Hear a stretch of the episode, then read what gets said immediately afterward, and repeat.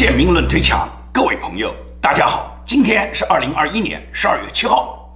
我们今天讲的节目呢，主要是呢，根据美国本周做了两件让中共非常恼火的事，一个是昨天白宫正式宣布抵制北京的这个冬奥会，当然是政治抵制了；第二个就是本周四，拜登呢号召全球一共有一百一十个国家呢举办全球民主峰会。那么这两件事呢，都是让中共呢非常恼火。因为呢，全球民主峰会根本就没邀请中共参加，而恰恰邀请了台湾和邀请了香港的青年领袖罗冠聪参加了。这样的话，中共就非常非常的难过。而昨天宣布的对北京冬奥会的外交抵制呢，实际上什么？美国就是率先提出了抵制，以后呢，现在全球都会有所跟进，因为全球很多国家都在等待美国的态度。美国拜登作为他要在本周四。就举办全球民主峰会，那总要有点实际行动啊。所以说，拜登呢在昨天呢就正式宣布外交抵制北京冬奥会。那么我们今天的节目呢，主要就是来谈这两个问题。首先是谈为什么拜登在这个时候宣布要抵制北京冬奥会了。因为谈抵制北京冬奥会已经谈了很长时间，就是有关新疆人权的问题嘛，在就新疆人权问题上不断的抗议中共对新疆进行的人权迫害，在这个问题上面呢，西方很多政治家一直要求呢，就是中共你必须大规模的改善新疆的人权，同时也包含西藏和香港的人权。那么在这个问题没有得到根本解决的情况下，全世界都到你中国来参加冬奥会，那显然什么？显然是对人权不负责的一个态度。所以呢，呢，在这种声浪非常高的这个情况下呢，拜登呢也表示过，美国呢需要政治抵制冬奥会。这个呢，美国国会呢以前呢就有过这么一个议案，也就是 Nancy Pelosi 曾经就宣布过，美国国会的议员呢是不会去参加北京冬奥会的。那么呢，美国呢，它只是呢，议会呢，它要求政治人物你们不要去，但是它不是一个政府行为。直到拜登昨天正式宣布以后，那对美国来讲就是一个政府行为，就是一个政府约束的行为。任何美国的政治人物都不可能到北京去参加冬奥会了。而拜登的这个宣布显然有示范作用，也就是全球有很多国家都在等待着美国怎么做。美国宣布了以后，那很可能就什么英国啦、澳洲啦，也就是很多西方国家呢都会跟进。这个呢，就是对中共呢打击是很大的。中共也特别怕，特别怕美国做这样的宣布，因为呢，中共不在乎就是美国几个议员你来不来，因为中共一贯是阴阳怪气的，就说我们根本没邀请你，要你们来干什么？你们美国人凭什么到我们这来啊？我们不邀请你们来干什么？但是他们心里面是实际上是很怕的。因为美国不来，不单纯是美国不来，很可能全球的民主国家的政治人物全部不来啊。那么全部不来，中国这个冬奥会办的这个意义还大吗？中共办这个冬奥会绝不是提供一个场地让运动员们来比赛。中共哪一次这个体育不是政治啊？他是想通过这个所谓体育盛会，然后把这个体育盛会作为一个舞台。在这个舞台上面，中共开展政治外交，也就是所有各个国家的人，你到达北京以后，中共呢通过各种手段去拉拢世界各国政要。那么这种拉拢的手段大家都知道了，我多次讲过，也就是无非是三个最基本的手段。第一个就是利益输送嘛，也就是跟外国政要去谈什么，谈你们家族跟中共之间的合作。你们的家族只要跟中共合作的话，你们都可以赚到大把的利益。中共动不动就告诉外国政要，就说你看看，全世界哪有比中国再大的市场？你看中国的这个购买力都旺盛！我们除了有十四亿老百姓。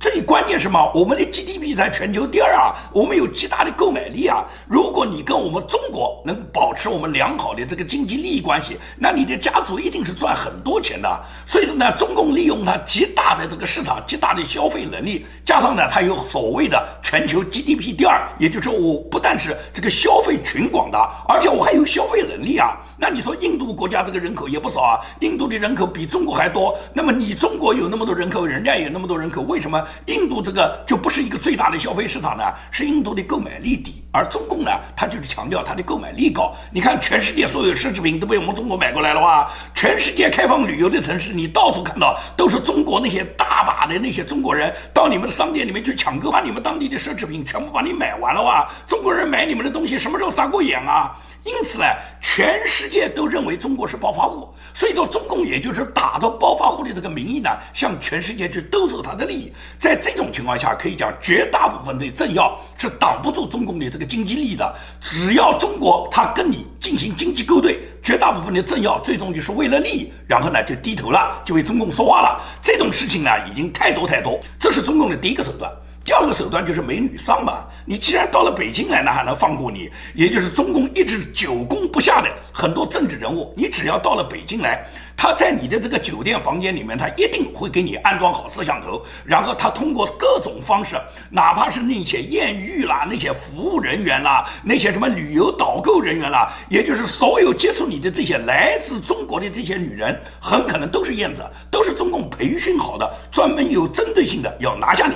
也就是有很多西方政要，中共一直是久攻不下的人，利用这次奥运会你来了以后，他就在北京对你施展美人计了。很可能某些政要他在拒绝中国的这个金钱利益方面他扛得住，但是在美色方面他就很难对付得了了。甚至什么，甚至有可能美人计通过各种方式都有可能你让你上当嘛。最终什么？最终拿到你的黄色视频，拿到你的黄色录像，你还说什么呢？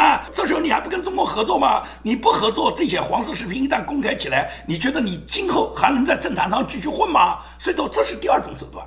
那么这两种手段很可能对很多外国政要都不管用，因为有相当的外国政要对中共，无论是金钱还是美女，早就什么，早就中共这个手段早就上过了，人家一直是不理睬你，你通过各种方式，最终也没达到这个你的要求，也没达到你的效果。那么怎么办？那么中共还有第三种手段，也就是中共早就要攻下的一些西方重要的政要，而这种政要很可能是掌握着这个国家里面重大的政治权力的，他本人就可以决定和中国是一个什么外交关系，和中国是一个什么外交政策。就是像这样的人，如果对中共有举足轻重的人物始终没有拿下来的话，中共一定会把这个人和他的家族里面给你了解的清清楚楚。如果他找到你这个家族里面有一个缝隙，他就插进去了。什么缝隙？就是我讲过的换器官，也就是你本人如果身体很健康，你能保证你的家人身体都很健康吗？你的父母啦，你的儿女啦，你的兄弟姐妹啦，你的妻子啦，你的小舅子大姨子啦，如果是你家里面的至亲好友有人身体现在极度的衰竭，有某个器官现在已经完全衰败，等待着换器官的话，中共就来了。中共就告诉你，你只要跟我合作，你那个器官我一个礼拜之内就给你解决。你到北京来，你到中国来更换器官，我们马上有最新鲜、最好的器官供给给你。你想想看，这个诱惑力多大啊！因为什么？这是特殊诱惑，也就是对于普通人来讲的话，他身体健康的人来讲的话，你这些器官哪怕就是一分钱不值，你给他换他也不要。但是对那个生命垂危的人来讲，对那个器官已经损伤的人来讲，对那个器官已经衰竭、很快就要失去生命的人来讲，这个器官就是救他的命。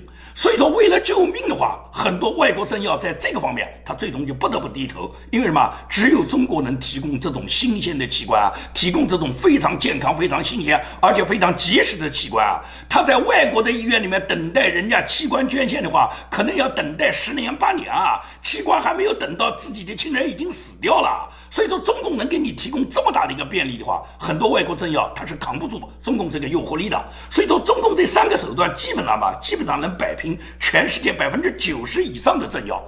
但是你要来啊，你不来，中共很多机会就使不上了。所以说呢，中共通过冬奥会本来是希望大家都来的，但是呢，拜登现在一宣布不来，中共就傻眼了。那么拜登为什么现在要宣布呢？我觉得基于两个立场，一个就是本周四。拜登呢号召全球一共有一百一十个国家参与了美国要求召开的全球民主峰会。这个全球民主峰会呢，也是拜登呢过去呢一直打的政治正确的一张民主的招牌。也就是拜登在竞选时候他就讲过，他是最重视民主的。那么怎么重视民主呢？开个大会就是了，把全世界所有那种高喊热爱民主的国家，我们把它集中起来，然后对那个拜登认为要打击或者是民主做得不好的人权有损坏的国家呢，对这些国家呢。进行一个驳斥，所以说呢，像俄罗斯啊，像中国啊，像伊朗啊，像北韩啊这种国家，显然是不会邀请你来参加民主峰会的。同时，在民主峰会上面，一定会指责这几个国家里面他的这个人权恶劣的记录。那么呢，拜登呢就要达到这个目的，就是全世界开个大会，羞辱一下中国、俄罗斯、北韩、伊朗，把他们作为民主的敌人，也就是拜登要达到这个目的。但是这个大会呢，它作秀的这个成分更大，也就是大家来开个会，在会上面群情激愤，批驳那些人权邪恶的国家，然后呢，要求就是民主国家大家团结起来，我们要在全球重塑民主，这个都讲得很好听。因为所谓要真正弘扬民主、能够打击那些人权恶劣的国家，绝不是仅仅开个大会，嘴巴上说一些高调的民主口号，而是要有具体措施的。像中国之所以不民主，就是因为中国它本身就是共产党一党专制领导嘛。在中国，所有的问题要解决民主的所有问题，解决中国人权所有破坏的问题，就是把共产党推翻。把共产党的一党专制独裁在中国彻底的铲除了，中国就变成民主国家了，中国就不会再有人权伤害的事件，中国就不可能不走入民主国家的序列。台湾就这么走入的。台湾本来是国民党领导，国民党跟共产党一样，都是走独裁专制的道路。台湾几十年下来，两蒋在台湾一开始推行的跟共产党一模一样的，都是血腥的专制统治。但是两蒋已经发展到蒋经国时代，蒋经国就审时度势，然后最终就是呼应了民主需求，在台湾率先实现了民主化，推进了民主化。因为蒋经国他最著名的口号就是没有永远的执政党，台湾必须要走入全球的民主序列。那么后来台湾就进入了民主序列，台湾就进入了民主化的改造。那么台湾民主化改造到现在只有这么几十年，这么二三十年下来以后，台湾现在的民主已经非常的成熟。既然台湾跟中国大陆都是同祖同宗，都是用同一个语言，都是同样的文化。那么台湾它的民主能够执行的那么好，凭什么理由我们不能够相信中国大陆会跟台湾一样，也能成为世界上最优秀、最好的民主国家呢？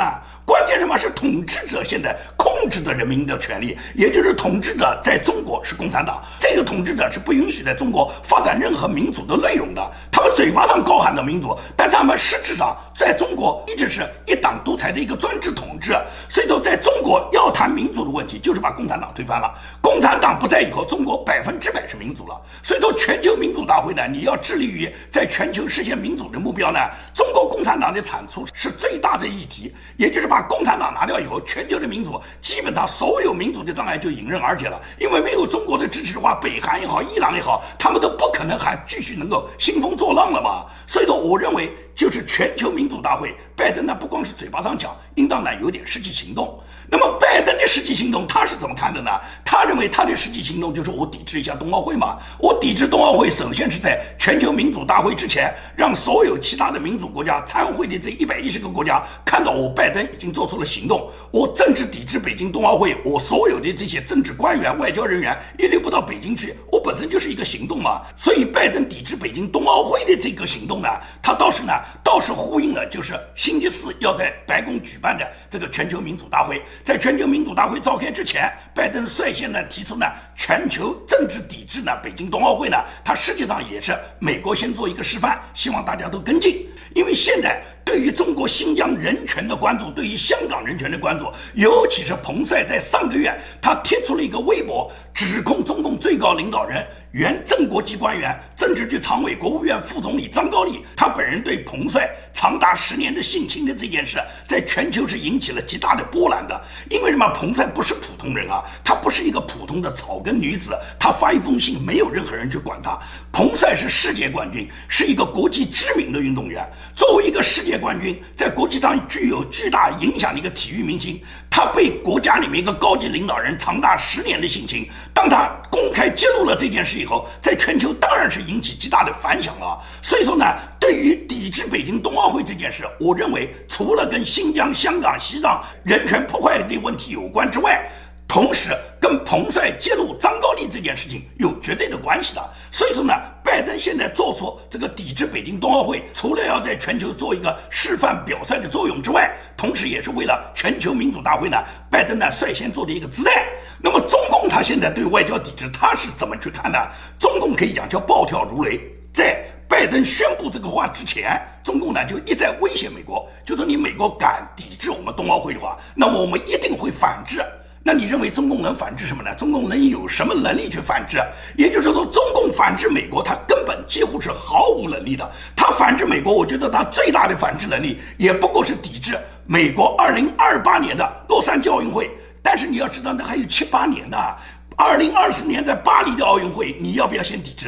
因为法国很可能这次也参与，跟拜登一样，也就是外交抵制北京冬奥会。至少什么？法国、德国这两个国家，我认为他们会耍点花头。他们即使是不公开。参与到拜登的这个外交抵制上来，他们也会说，因为疫情，我们很多官员就不来了。我们除了那些愿意参加的运动员来，其他的人呢，我们原则上都不能来，因为呢疫情比较严重。所以说，他们用疫情为借口呢。当然了，不排除法国、德国的领导人因为自己选情的需要，最终的嘛就站出来跟拜登一起去抵制北京冬奥会，马上随即跟风，这也完全存在的。因为德国现在新换的这个外长呢，是一个积极抵制中国、打击中共的一个新的一个女外长，是一个很年轻的外交新秀。法国呢，现在马克龙面临的明年选举呢，有三个女的总统候选人对他进行的挑战。在这种情况下，马克龙要想明年连任，他在这么多人对他挑战的情况下，很可能。什么很可能会采取什么跟风美国的这个行动，也就是呢，美国外交抵制，我们也就外交抵制。我觉得呢，法国、德国呢这两种选择呢都可能有。那么其他国家呢？其他国家，我觉得凡是那些民主发达国家，绝大部分国家会跟美国站在一起，尤其是澳洲啦、日本啦，包括英国啦这些国家呢，可能都会响应拜登他抵制冬奥会，就政治抵制冬奥会的他们的这种诉求，最终呢就变成大家都。政治抵制冬奥会，我觉得是完全有可能的。所以中共怕是怕的这一点，就是说不仅仅是美国抵制，是全球都抵制。那么中共反制，也就是最多是反制一个什么？反制二零二八年美国洛杉矶奥运会，我们中国不来，你不来就不来哇！因为中国你官员来不来，美国一点都不在乎。中国如果运动员也不来，中国运动员如果不来的话，人家洛杉矶奥运会绝不会因为你中国不来，洛杉矶奥运会就开不好了。因为你中国运动员在奥运会的这个项目上面，你能占的这个比例和分量实在是很有限的。所以中共呢，你要自己掂量掂量，你自己是个什么分量。但是中共呢，他对其他国家，那他会有经济威胁，也就是你们谁跟风美国，我一定会制裁你们。他所谓制裁就是经济制裁嘛，也就是跟你们国家的贸易，他在贸易上面去卡你。这几年来，他对澳大利亚的卡，大家已经看到了。自从疫情之后，澳大利亚一直是不吃中国那一套。无论是在追查这个疫情病毒来源方面，还是中共关于人权破坏方面，澳大利亚对中国都是不断的进行抨击的。由于澳洲对中国坚决反抗的这个态度，中共呢动不动去控制人家澳洲，去打击和制裁人家澳洲，一会儿不买人家的牛肉了，一会儿不买人家的红酒了，最终了嘛，最终就是搬起石头砸自己的脚，因为不买，最终就导致了自己这个发电的原料完全断供。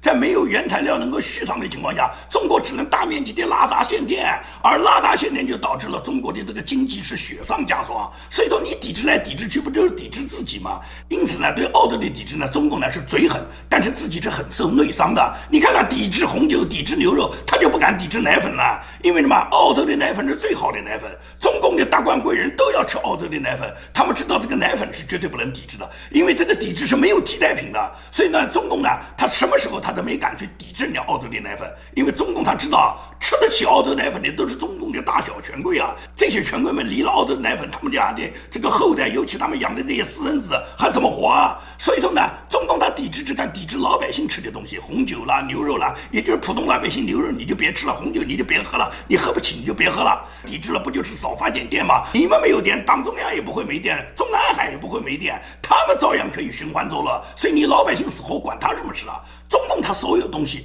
他付出的所有代价都是以中国老百姓来作为代价的。他本人中共这些高官，他们自己个人的利益丝毫也不能得到伤害。而中共呢，对跟美国跟风的这些国家，它一定会有打击。对他们的打击就是贸易限制、贸易打击嘛。那么对于很多政要来讲，尤其是这些西方其他国家国之外的其他国家，很多国家的这些政要本身跟中共呢就是沆瀣一气的关系。你像德国的默克尔、法国的马克龙，他们这么多年来跟中共早就是可以嘛穿一条裤子，他们关系好得很。他们表面上的、嘴巴上的政治抵制，实际上他们内心里面跟中共，他们早就是什么，早就是沆瀣一气的。关系，大家就是什么？大家都是互相利益输送，所以说他们不会去真正的抵制中国。那么除了马克龙、默克尔这一类人，他们是这么去做。欧盟绝大部分国家也都是这样啊。表面上你看，在政治上面他们是对抗中共啊，一会儿是在人权问题上指责中共，一会儿是支持立陶宛和很多这个欧洲的国家呢跟台湾发展关系。在这方面来讲，他们态度表达的是非常好的。但是实际上，他们跟中共的关系仍然是藕断丝连的，他们根本就舍不得跟中共断绝他们之间的贸易往来，因为贸易往来涉及到他们的家族利益。他们怎么样去高喊人权的口号，他们都可以喊得很漂亮，但是他们自己的利益是绝对不能牺牲的。所以说呢，在这种情况下呢，外交抵制呢很可能会执行的，但是真正他们跟中共的关系仍然什么，仍然会保持。中共也正是利用他们这种心理，所以中共呢才会呢在媒体上呢不断的去警告欧洲这些国家。所以说，中共无论是外交部也好，还是中共的官媒也好，他们动不动就阴阳怪气，就说我们也没邀请你们。胡锡进就说，美国宣布抵制冬奥会。咱们稀罕他们来吗？美国现在一天光死的新冠病人就差不多一千。那帮美国官员按照中国的防疫标准都是密接，就是密切接触了，而且来了还特别矫情，专会挑三拣四。咱们大家现在有谁愿意看见他们？啊真把自己当根葱了？谢天谢地，他们冬奥会期间不来闹事捣乱，自己在新冠大本营好好待着，培养新毒株吧。这就是胡锡进对美国所发出的他的这个微博的留言，也就是按照胡锡进的这个逻辑，就是美国现在每天要死一千个人，美国现在他们的官员之间的接触全部是密切接触，你到中国来干什么？你到中国不就是把这个病毒带到我们中国来了？这就是胡锡进的逻辑。如果按照胡锡进这个逻辑能成立的话，那所有国家的运动员都不能到你中国来啊，尤其是美国运动员更不能来啊。因为什么？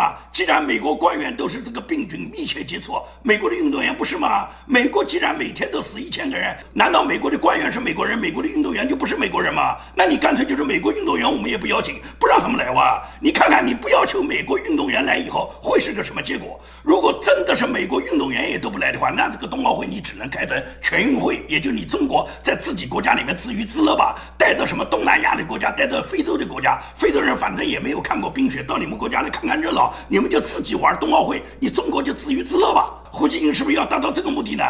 不光是外交抵制，可以讲外交抵制虽然是拜登已经做出了，但是很多强硬的反对中国的政治派，包括像蓬佩奥这样的人都讲，光政治抵制都不够的。最好什么是全面抵制，运动员都不去，而且对中国的打击绝不是一次冬奥会不参加就算是对中国打击了，对中国打击就要打击到七寸上，也就是共产党员不准入美，也就是对中国在美国的所有政府官员、高层官员、共产党员和他们的家属和他们的亲人，他们藏匿美国的财产都要对他们进行调查，对他们进行冻结，然后把这些人签证取消，把这些人财产控制，把所有这些亲共的团体、亲共的高层官员都。赶出美国去，这是蓬佩奥的意见。也就是美国如果是这么去做的话，才真正是对中国有行之有效的打击。仅仅抵制一个冬奥会，尤其是政治抵制冬奥会，它这个力度是远远不够的。那么本周除了这个政治抵制中国的冬奥会之外，在本周四、本周五，美国呢即将举办全球一共有一百一十个国家呢参加的全球民主峰会。那么这个民主峰会上面，中国和俄罗斯呢都没有受到邀请。那么，美国邀请了台湾出席，也要求了香港的青年领袖罗冠聪届时呢发表他自己的演说。那么，在这个情况下，中共呢相当的被动，因为什么？中共现在变成了要跟美国抢夺民主话语权了。也就是上个礼拜，中共抢先发布了一个叫做《中国民主白皮书》。这个《中国民主白皮书》上面列举了几十几百条，也就是说中国的民主怎么样的优越。上个礼拜，中共还举办了一场所谓的中外学者民主高端对话会，也就是要抢夺民主的话语权。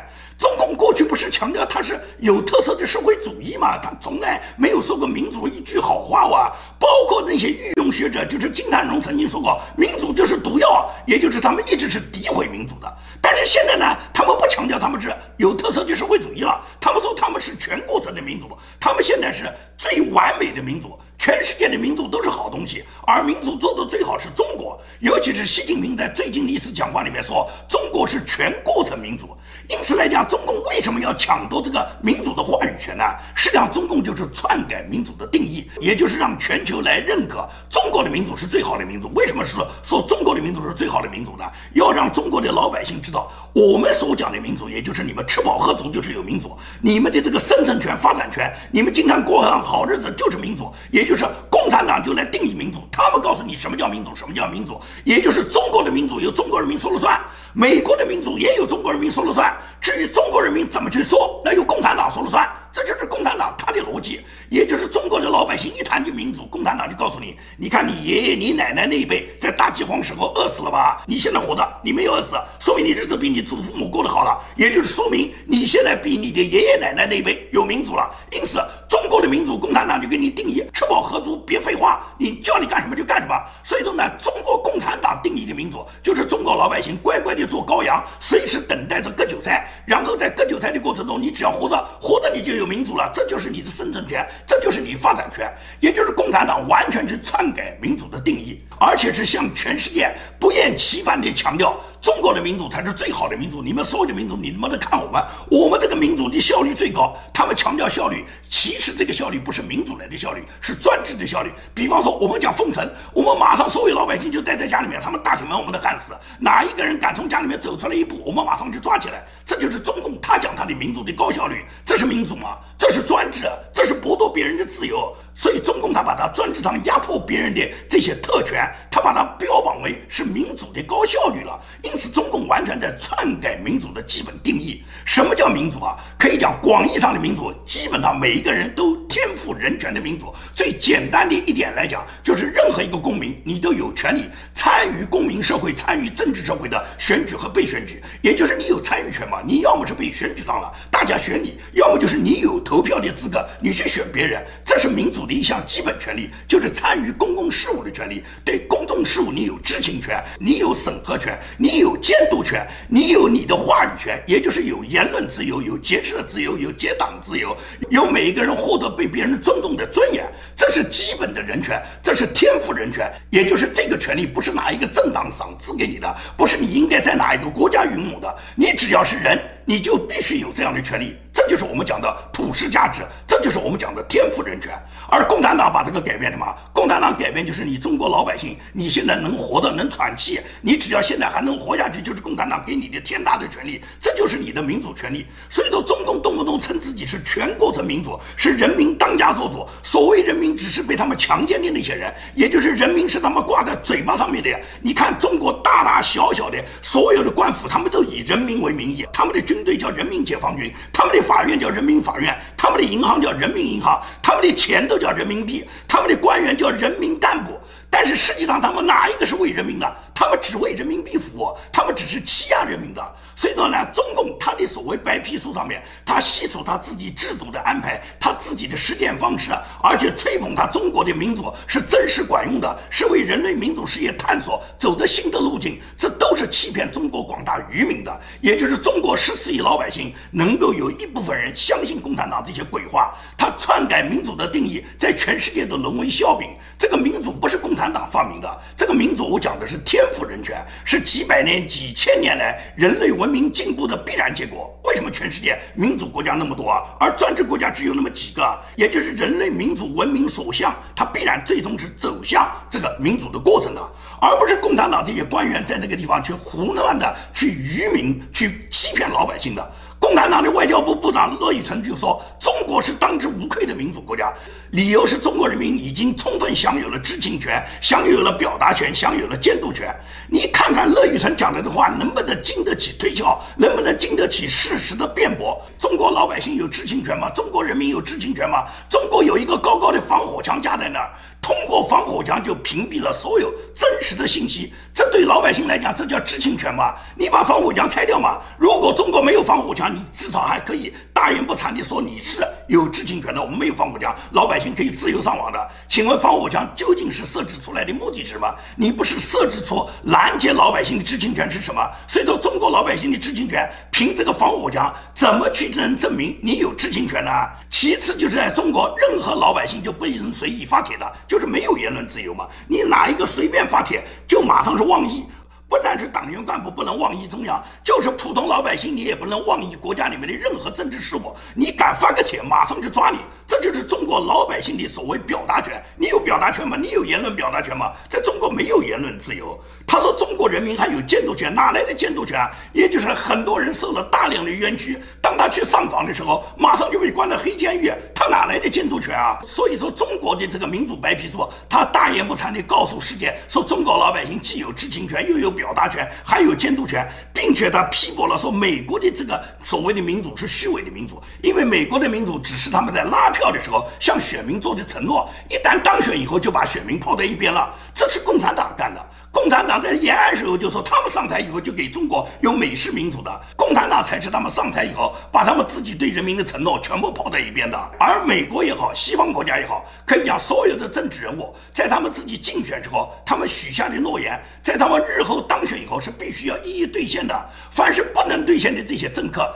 必将被选民所唾弃，无论哪个国家都这样。所以说，中国动不动嘲笑人家美国的选举政治，是因为人家有知情权，人家有选举权，人家每一个人都可以当选，每一个人也可以选举别人，人家有一人一票。中国是什么也没有？所以中国就告诉你，你老百姓就在家里面等到共产党来领导。习近平主席就是全票当选，习近平是百分之百。他为什么是百分之百？因为所有投票人都是升级蓝哇！你那个爪子敢不举起来吗？你不举起来就把爪子砍掉，你下次就没资格坐在这个大会堂里面。如果你还敢有一点反对意见的话，你下次就在秦城监狱里面。你觉得在中国他还有知情权、还有表达权、还有监督权吗？你只有历来甚至被党国大镰刀收割的权利。你除了当韭菜被收割之外，你没有任何其他的权利，你活的就是受奴役，这就是中国老百姓你现在唯一的权利。所以说，就这么简单。我们比较一下美国现在他推行的民主，共产党通过他自己的所谓中国人民的这个民主白皮书来揭露美国，然后去反对人家民主大会，你就可以看出共产党为什么那么着急，